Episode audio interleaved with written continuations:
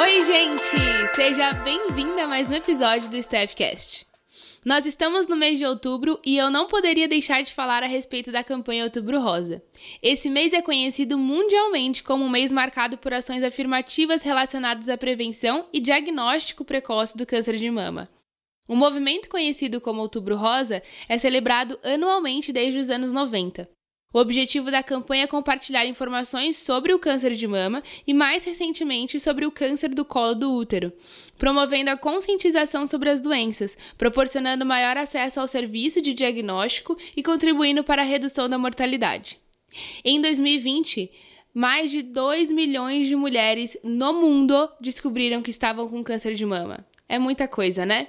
Esse tipo de tumor é o que mais acomete a população feminina brasileira e representa cerca de 24,5% de todos os tipos é, de neoplasias diagnosticadas. Segundo o Instituto Nacional de Câncer, cerca de 13% dos casos do câncer de mama em 2020 no Brasil poderiam ter sido evitados pela redução de fatores de risco relacionados ao estilo de vida, em especial a inatividade física. Então a gente vê a importância de cuidar da alimentação, de fazer atividade física. Não é só para ficar maromba, não, não é só estética, a gente precisa se cuidar.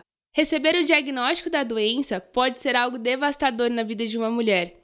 Mais do que o impacto físico sofrido, ela se vê diante do medo de morrer e do futuro das mudanças que o seu corpo, sua feminilidade, autoestima, a vida amorosa podem sofrer. As chances de cura do câncer de mama são cada dia maiores. Quimioterapias mais eficazes, técnicas cirúrgicas certeiras e menos invasivas têm contribuído.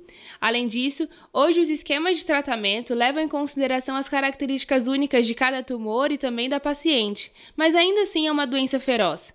A previsão de como a neoplasia evoluirá torna-se incerta. E os tratamentos utilizados para combatê-la são agressivos e provocam diversos efeitos colaterais. Essa consequência do tratamento reflete na autoimagem da mulher, levando a um sentimento de baixa estima. Imagem, beleza, mulher é uma relação conturbada, sabe, de amor e ódio. No aspecto social contemporâneo, o fazer-se e sentir-se bela tem grande importância para a mulher. É quase que um dever feminino ser bela na nossa cultura. A mulher vive numa competição entre o ser versus parecer. Mesmo que a definição da beleza seja como um conjunto de qualidades, é ainda inevitável deixar a aparência de lado. A competição perante a beleza entre as mulheres traz um nível tremendo de comparações entre o público feminino.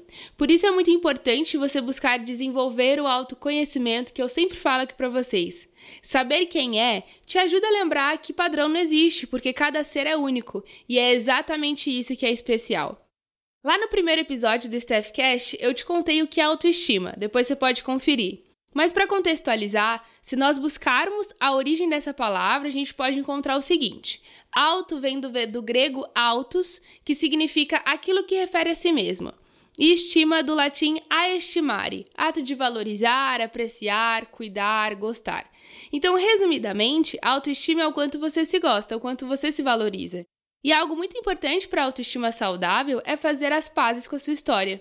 Eu sei que possivelmente você que está me ouvindo agora esteja passando pelo câncer de mama ou conhece alguém que está vivenciando essa situação. Ou até mesmo você já passou por outras situações difíceis para chegar até aqui. Tudo isso deixou marcas na forma como você se enxerga hoje. E a reflexão que eu quero te propor, e, e não é em nenhum momento aqui eu quero diminuir a sua dor, mas é para te ajudar a ver uh, por uma outra perspectiva.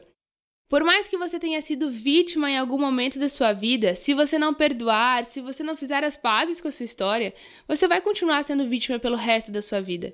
Perdoar significa entender que as pessoas erram, que situações difíceis acontecem. É se libertar de um peso que você não precisa carregar. Talvez nesse momento você esteja se culpando, culpando a vida, pessoas pela situação que você está vivendo.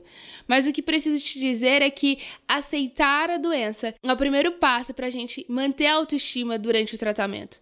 E eu compartilho contigo uma frase que eu não me recordo muito da autoria e você possivelmente já me ouviu falando ela aqui, mas eu carrego ela comigo. E ela diz o seguinte: quando você se concentra na dor, você sofre. Quando você se concentra na lição, você evolui. Então, se você estiver anotando, anota essa frase aí para você. Um outro ponto importante para fortalecer a nossa autoestima durante essa, essa jornada é fazer as pazes com o nosso corpo e entender que possivelmente ele vai passar por mudanças.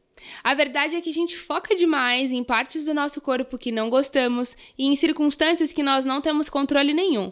E acabamos esquecendo de focar naquilo que a gente tem de bom, naquilo que temos controle. E eu quero te convidar a pensar, a se questionar sobre qual papel você tem dado ao seu corpo. Será que ele tem sido apenas uma vitrine que tem que estar perfeito ali para ser olhado e admirado pelas pessoas? Ou você entendeu que ele é a sua casa que precisa estar bem abastecida e cuidada? Se você está na luta contra o câncer nesse momento, talvez você precise passar por transformações durante esse processo, e raspar os cabelos pode ser um deles. Procure encarar como um momento de redescobrir a sua beleza, independente dos fios. Procure por acessórios que valorizem a sua aparência e, se possível, convoque um chá de lenço aí entre as amigas, onde elas podem te presentear com itens estéticos. Isso faz com que você reúna apoio em volta de si de forma positiva e como eu sempre falo, né, a rede de apoio ela é crucial, além de dar um up aí na sua autoestima. Uma outra forma de cuidado se dá também através da fotografia. Eu fui pesquisar e, de acordo com o Instituto Nacional do Câncer, os ensaios fotográficos ajudam mulheres a assumir mudanças corporais causadas pelo tratamento oncológico. Os estudos apontam que mulheres que se sentem à vontade durante o ensaio, mesmo às vezes tendo um pouquinho de timidez ali no início, é, desvela a sexualidade feminina, promove a reflexão sobre o empoderamento de um novo corpo ou de uma nova perspectiva a respeito da sua imagem. Então, o ensaio tem esse poder. O momento do ensaio se torna uma ação de cuidado, de reflexão do existir, um momento especial que levam as mulheres a ressignificar os seus corpos, a valorizar o eu. Eu te desafio a promover ações de autocuidado, que mostre para o seu corpo que você está dando uma trégua. Pode ser uma simples ação como ensaio fotográfico que eu acabei de mencionar, ou coisas ali no seu dia a dia, como tomar um banho relaxante, fazer uma skincare, ter uma boa noite de sono com um ritual gostoso antes, comer algo gostoso. É importante você cuidar da sua casa nesse processo. Além de resgatar a autoestima, os ensaios de pacientes com câncer de mama também passam uma mensagem muito legal para outras pessoas que podem estar vivendo a mesma condição, para os familiares, amigos e para a sociedade no todo. Que é possível suportar a doença tendo qualidade de vida, se sentindo bonita, viva, mesmo estando em uma condição de adversidade. Você que me ouve até aqui, lembrou de alguém especial? Se a resposta for sim, encaminhe esse episódio para essa amiga, seja sua tia, sua mãe, essa pessoa aí que veio na sua mente. Vamos juntas compartilhar a importância de se cuidar e de desenvolver o amor próprio. Combinado? Bom, nós estamos caminhando para o fim desse episódio e eu não poderia finalizar sem falar sobre o cuidado emocional. Além do apoio de amigos e familiares que eu mencionei anteriormente, participar de grupos terapêuticos pode contribuir com o processo. Afinal, conversar com quem também enfrenta o problema é uma oportunidade de compartilhar as angústias, as dificuldades da doença, mas também de trazer leveza ao tratamento. É muito importante entender que o período de tratamento ele pode ser extenso, cansativo e pode trazer uma montanha-russa de emoções, tanto positivas quanto negativas. Vários estudos referentes ao câncer de mama comprovam que pacientes que participam de atendimento psicológico possuem uma, um melhor ajustamento ali em relação à doença, além da redução de distúrbios emocionais, como a ansiedade e a depressão. Então você pode procurar auxílio e ir além dos grupos terapêuticos e realizar terapia individual. A saúde física e emocional andam lado a lado.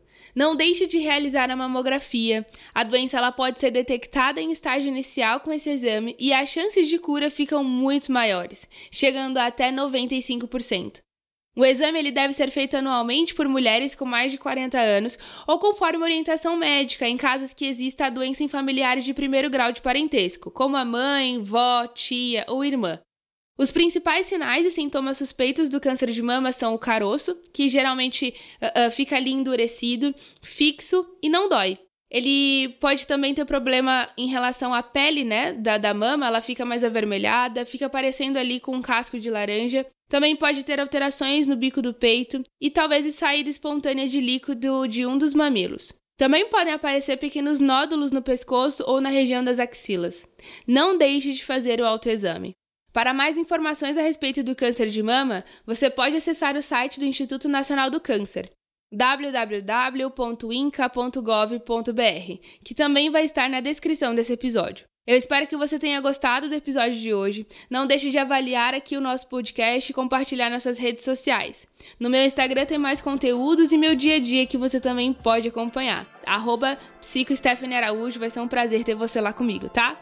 A gente se vê em breve. Um super beijo e até o próximo episódio.